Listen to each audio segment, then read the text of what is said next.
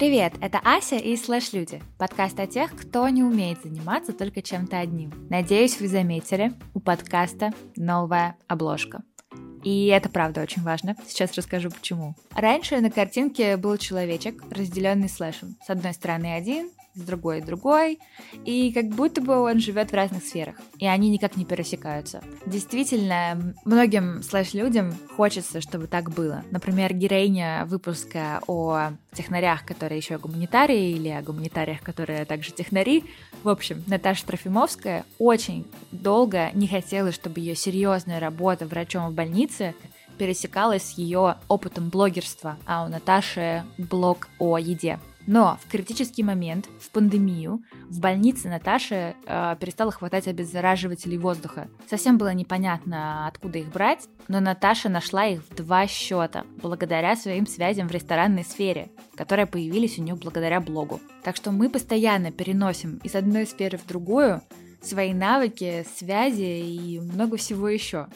Именно поэтому на новой картинке два человечка, а точнее по нашей задумке с дизайнером Пашей Концевичем две субличности одного человечка пересекаются, чтобы на месте этих пересечений рождалось что-то уникальное и ценное. В теории звучит отлично, но на практике бывает трудно понять, какие мои старые навыки могут пригодиться мне в новой сфере, что из этого может получиться нового, кому это будет нужно. Наш сегодняшний гость, продюсер Илья Мензелеев, поможет нам разобраться с этими и не только с этими вопросами. Дело в том, что Илья придумал, как помочь творческим и разносторонним профессионалам начать зарабатывать на собственном опыте и на собственных авторских продуктах. Для этого Илья и команда создали специальный сервис. Он называется Гизам. Знаешь, почему Гизам? Почему? Потому что Gesamtkunstwerk, концепция единения искусств, в одном человеке много искусств объединяется через слэши, и это дает вот этот вот уникальный продукт. Это, знаешь, это единственный раз во взрослой жизни, когда мне пригодилось, что я в школе учил основной язык немецкий.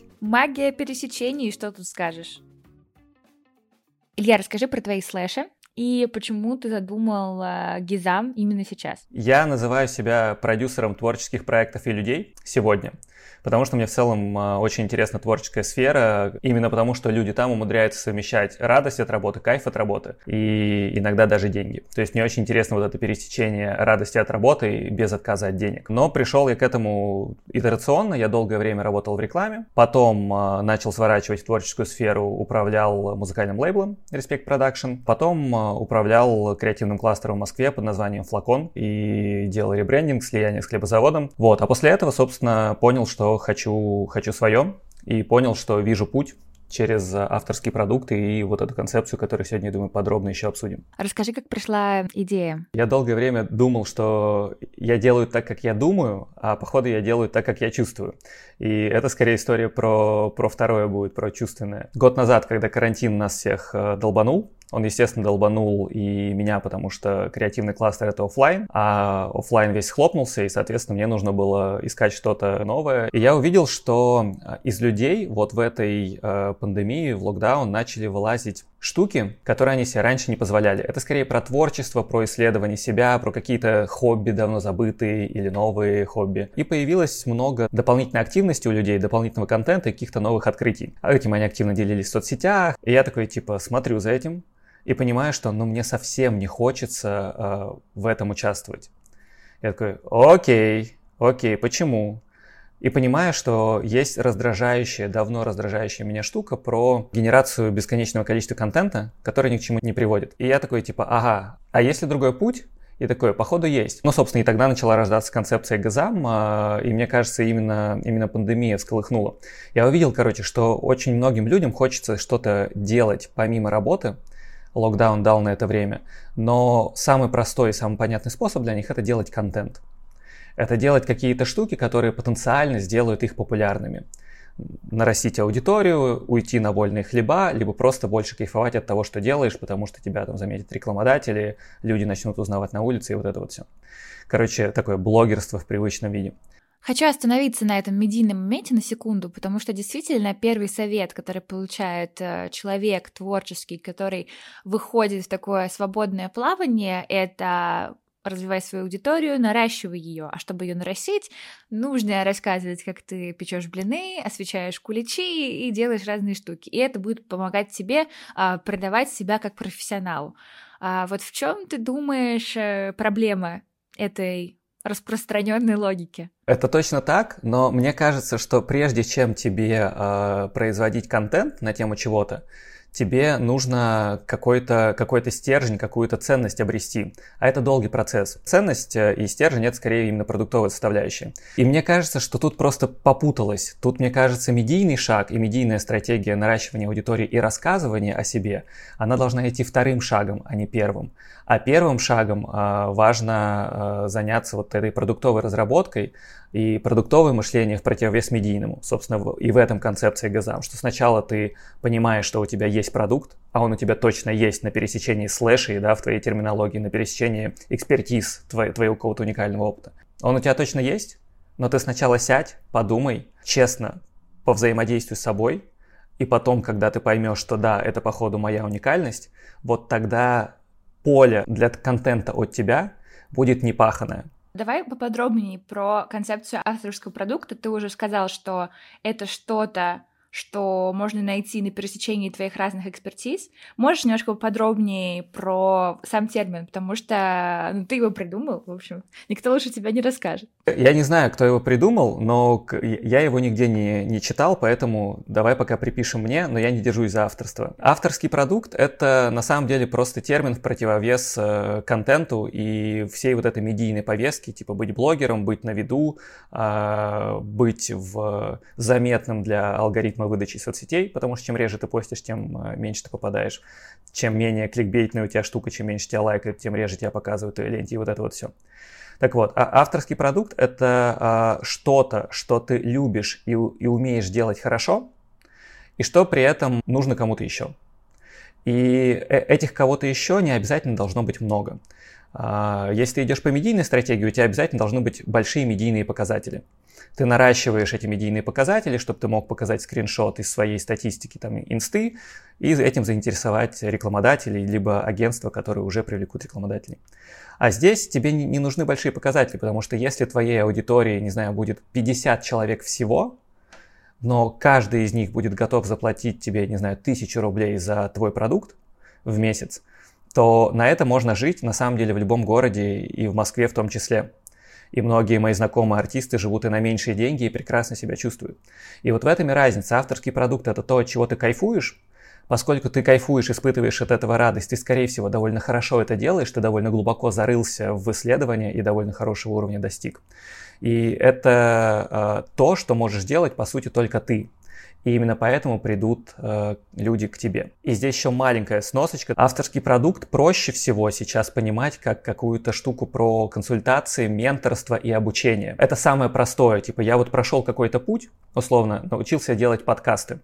Я теперь могу любого человека, который на месяц позже меня начал, я могу любого человека провести уже по этой дорожке, потому что свои ошибки я сделал, а его могу уберечь.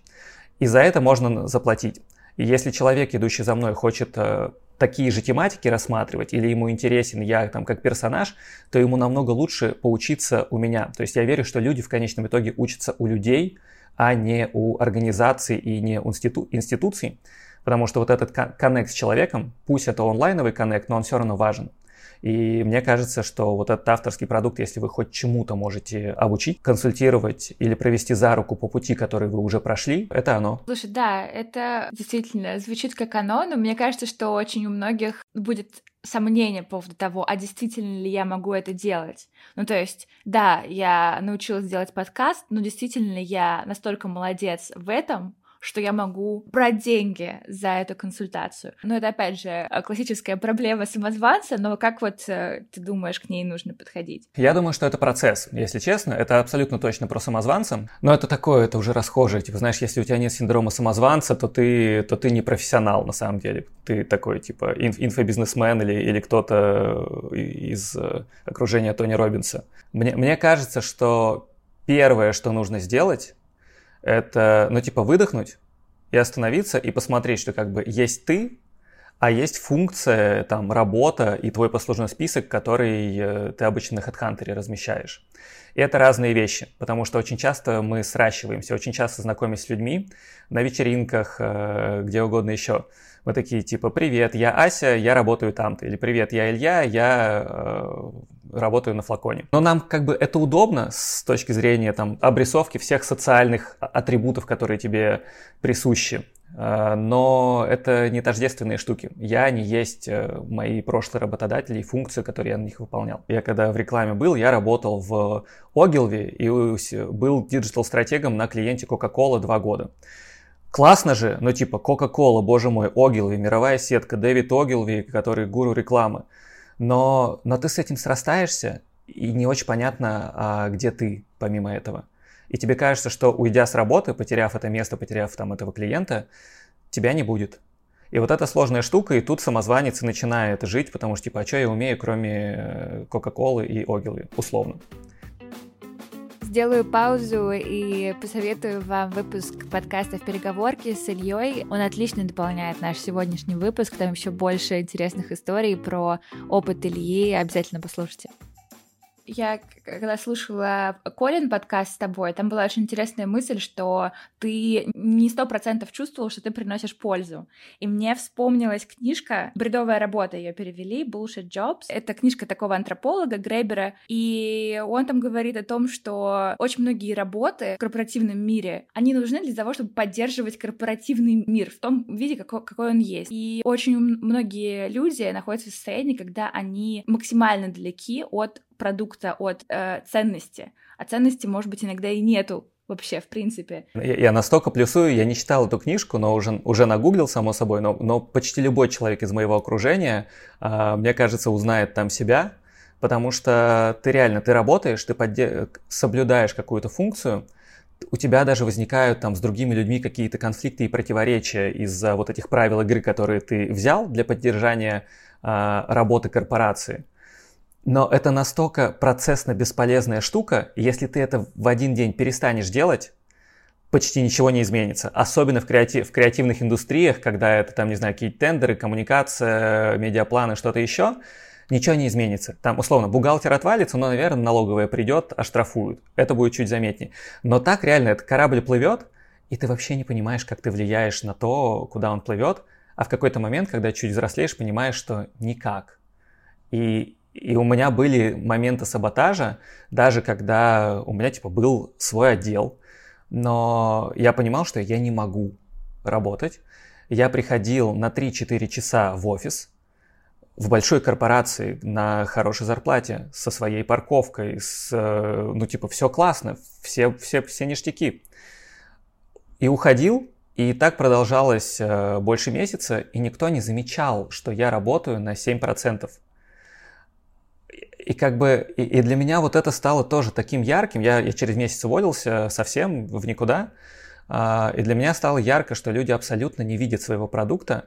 И если я, я почувствовал, что если я продолжаю по этой траектории идти, то я просто становлюсь таким же, как и там некоторые мои коллеги, которые там на, на таких же должностях, на должностях пониже, но абсолютно выгоревшие глаза, абсолютный конформизм уже с собой и абсолютно безысходность.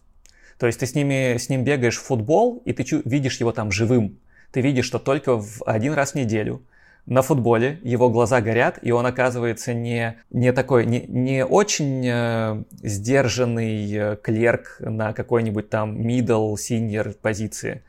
А он вообще-то может херачить, орать, кричать, и ему что-то важно в жизни но это не проявляется нигде, кроме как один час в неделю, и я такой, типа, не-не-не, есть другой путь, э, кажется, и пошел, пошел его искать. Авторский продукт про то, что ты видишь свой продукт, про то, что ты влияешь на него, и про то, что твоя ценность может быть и в отрыве от корпорации. При этом не обязательно из корпорации уходить. Понимая свой авторский продукт, ты можешь найти свою зону ответственности и то, как твой продукт может корпорации помогать. Это, ну, это прям отдельный блок, да.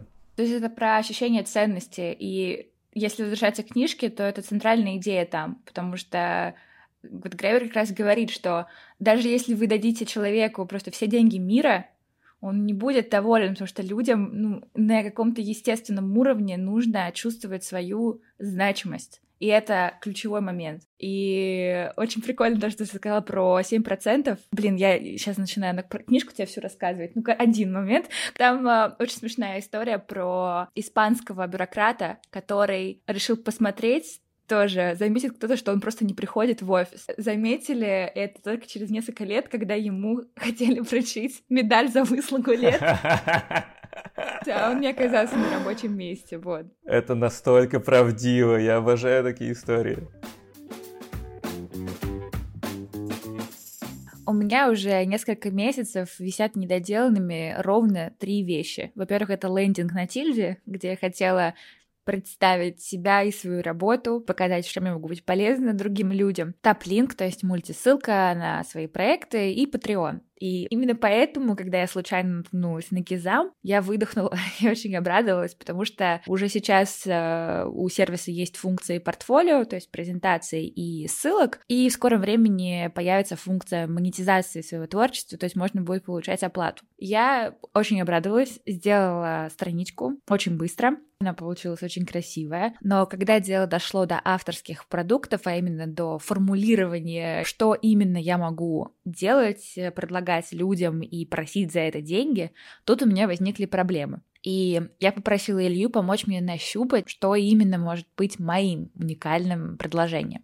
Позволь тогда я чуть-чуть помодерирую этот блог и, и постараюсь из тебя это просто легонечко вытащить, да. Скажи мне, пожалуйста, а, как бы ты описала то, чем ты сейчас занимаешься, профессионально? Может быть, вот это там не, несколько блоков? Во-первых, э, я делаю подкаст. В подкасте я делаю все. Меня в нем больше всего дровит тема про людей, которые склонны к тому, чтобы заниматься несколькими вещами. Это наше с тобой э, пересечение. Из-за того, что меня драйвит тема, мне довольно просто получается писать э, сценарий подкаста. Мне довольно просто говорить в подкасте, продюсировать, общаться с э, людьми, договариваться с ними. Э, чуть менее мне нравится делать монтаж, но я его все равно сама до сих пор делаю, потому что настолько для меня как раз-таки подкаст — это мой авторский продукт, что, мне довольно трудно объяснить э, даже очень талантливому монтажеру, что мне в итоге нужно. Я люблю, да, я даже не то чтобы писать люблю, я люблю сочинять концепты, скажем так. То есть э, я сейчас э, занимаюсь сценарным э, делом, то есть я его изучаю, но лучше всего у меня получается именно придумывать какую-то идею и концепт. А я могу написать, но с этим у меня чуть-чуть посложнее. В соавторстве у меня это получается лучше, и мне это интереснее. Сейчас я хочу сделать свою первую короткометражку. А у меня уже почти есть сценарий. Это очень трудный процесс, связанный с сферой, в которой у меня вообще, на самом деле, нету никаких классных очень-очень навыков. Это визуальное именно в кино. Ну и, конечно, здесь я подключаю других людей. И я пытаюсь понять, насколько мне в будущем будет это интересно. Потому что пока мне довольно трудно. У меня есть большой блок, э, который все равно со мной преподавание. Я очень долго преподавала английский и делала это довольно интересным образом. Людям нравится сочинять истории, и это очень работает на изучение языка очень сильно. Хорошо, тогда следующий вопрос такой. За что э, тебе чаще всего благодарны? Не обязательно из вот этих вот, а может быть есть какие-то действия, какие-то привычки, какие-то взаимодействия с людьми, за который ты славливаешь больше всего благодарности в ответ? Слушай, ну, наверное, за мотивацию. Вот за уроки и за подкаст я поняла, что я славливаю довольно одинаковую реакцию. Не то чтобы мотивация, я все таки думаю, что мотивация — это внутренняя история. Ну, то есть какое-то воодушевление, может быть, вдохновение. За это мне чаще всего говорят спасибо. А сама больше всего радости от чего испытываешь? От э, создания чего-то. Когда мне приходит какая-то идея, ну это счастье. Смотри, мы провели небольшое исследование текущего. Это как бы точка А. В целом то, что ты по факту делаешь, то, что э, тебе мир возвращает с точки зрения реакции классной и благодарности, и то, что в целом вызывает у тебя у самой радость. Понятно, они как-то пересекаются. И давай сейчас э, в таком тоже в экспресс-формате попробуем представить точку Б. Если взять горизонт планирования, не знаю, а, три года, как, как удобно, может быть один год, может быть пять, вряд ли больше, но как бы и меньше одного тоже мало смысла имеет. Как бы ты описала то, чем, чем бы ты хотела заниматься прежде всего, что, что делать? Я бы хотела делать вещи, которые бы э, нравились большое количеству людей, и чтобы это полностью покрывало мою потребность в творчестве. Я же могу абстрактно пока говорить, да? Я могла бы сказать, что это какой-то фильм, да, и так далее, но я не чувствую, что это прям сто процентов обязательно должен быть фильм. А вот расскажи, что ты э, как раз чувствуешь и ощущаешь, представляя эту точку Б, Какие ну, эмоции, наверное, тебя наполняют в этой картинке? Главное, чтобы меня наполняли эмоции, знаешь, Илья, потому что очень часто бывает, что ты приходишь в какую-то точку Б, к которой ты вроде бы стремился, и ты думаешь, блин, а почему я ничего не чувствую? Почему я же должен был, был бы сейчас быть счастливым человеком? Вот, вот я такого не хочу. А давай как раз и э, это еще поисследуем. Как ты думаешь, возможно ли, благодаря чему можно не быть выхолощенным в конце какого-то спринта, в конце какого-то пути? А, именно мне, когда есть э, на каждом э, этапе есть баланс, то есть не бывает такого, что ты 24 часа в течение большого количества времени занят только вот этим вот, вот этой вот большой своей э, штукой и идеей.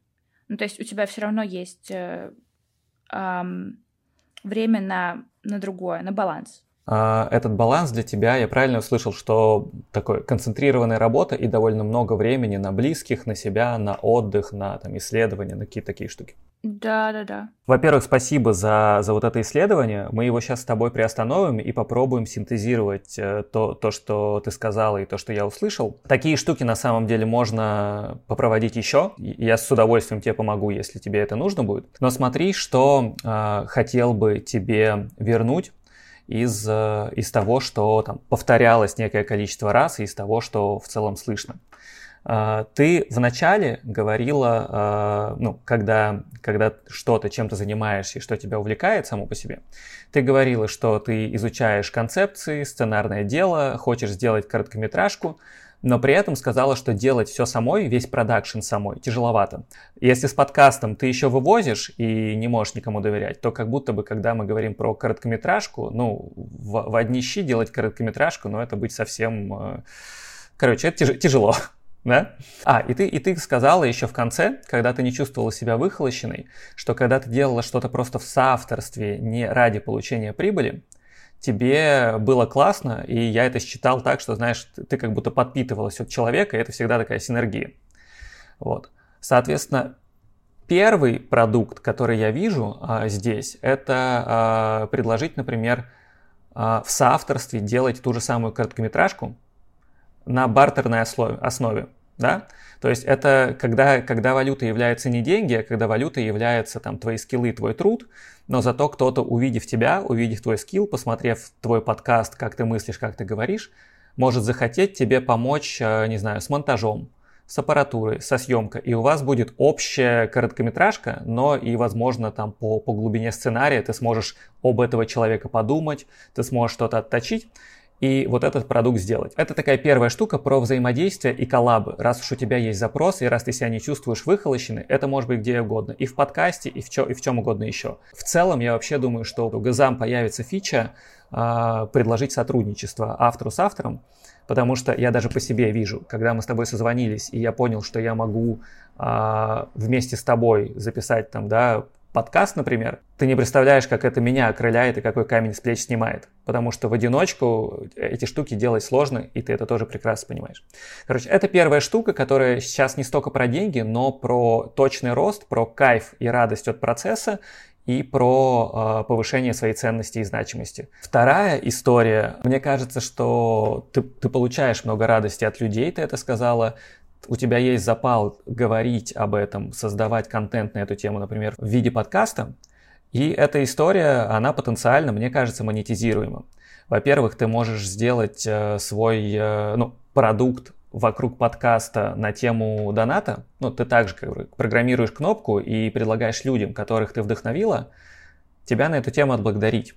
При этом это не обязательно подписочная модель, как Patreon. Мне кажется, подписка это довольно сильный коммитмент, что я каждый месяц буду переводить тебе как алименты некую сумму, и это, это сразу за, ну, закладывает довольно серьезное обязательство.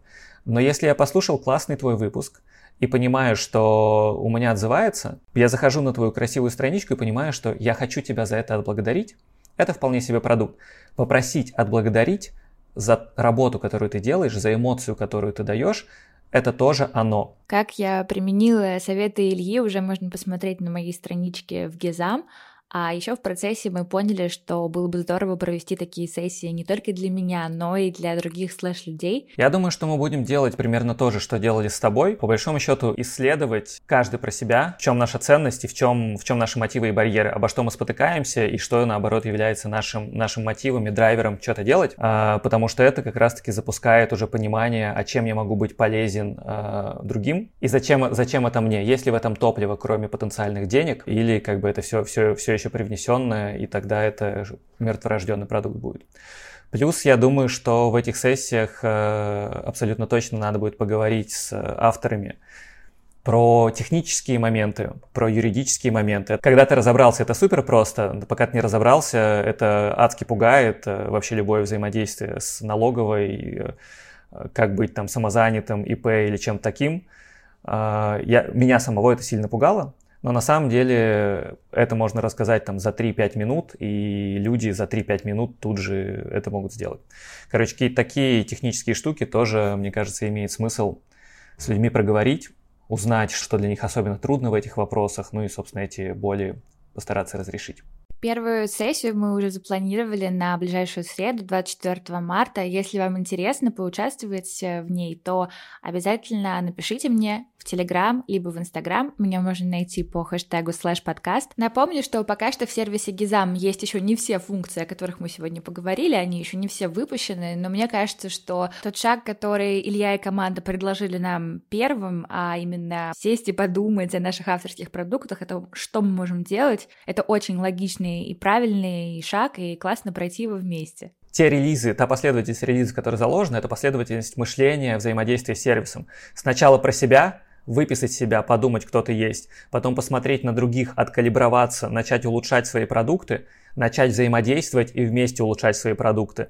И потом в какой-то момент я верю, что это может заработать как некий там маркетплейс авторских продуктов, когда не только среди своего окружения можно будет находить заказчиков, там, разместив на Facebook ссылку на себя, предложив свои продукты, а в целом появится некий внешний трафик, потому что я верю, что люди учатся у людей, я верю, что людям важно, важен человеческий фактор, и люди будут просто искать какие-то штуки про саморазвитие, про какое-то доп. образование или про развлекухи на Газам. И это может быть таким, знаешь, App Store для креаторов, витрины по категориям, а, но, но где не только мобильные приложения будут лежать, а в целом любые приложения, любые авторские продукты. Но это вот на уровне большой идеи, если говорить. Я верю в силу малых, малых сообществ. Я это видел там на флаконе, я это видел на, в лейбле а, музыкальном. И малая группа людей, которая вместе идет какой-то путь, она на самом деле э, способна на очень большие штуки. И, ну, условный флакон, как э, креативный кластер, его делали вот эти люди, которые облагораживали территорию вокруг и за счет этого самореализовывали, за счет этого зарабатывали деньги, получали дополнительный трафик, и флакон становился лучше благодаря этому. Соответственно, если переносить эту концепцию на Газам, я, я мечтаю и я верю, что вот такое сообщество авторов, которые последовательно будут этот путь проходить, естественно, влиять на развитие самого сервиса, на фичи, которые будут прикручиваться, на контент. Но в итоге это может стать реально чем-то большим из вот этого, из этого малого сообщества, которое прекрасно понимает, свою мотивацию, прекрасно понимает, зачем ему это нужно, и вот на этих принципах взаимодействия и какого-то сонаправленности движения э, это точно может куда-то привести.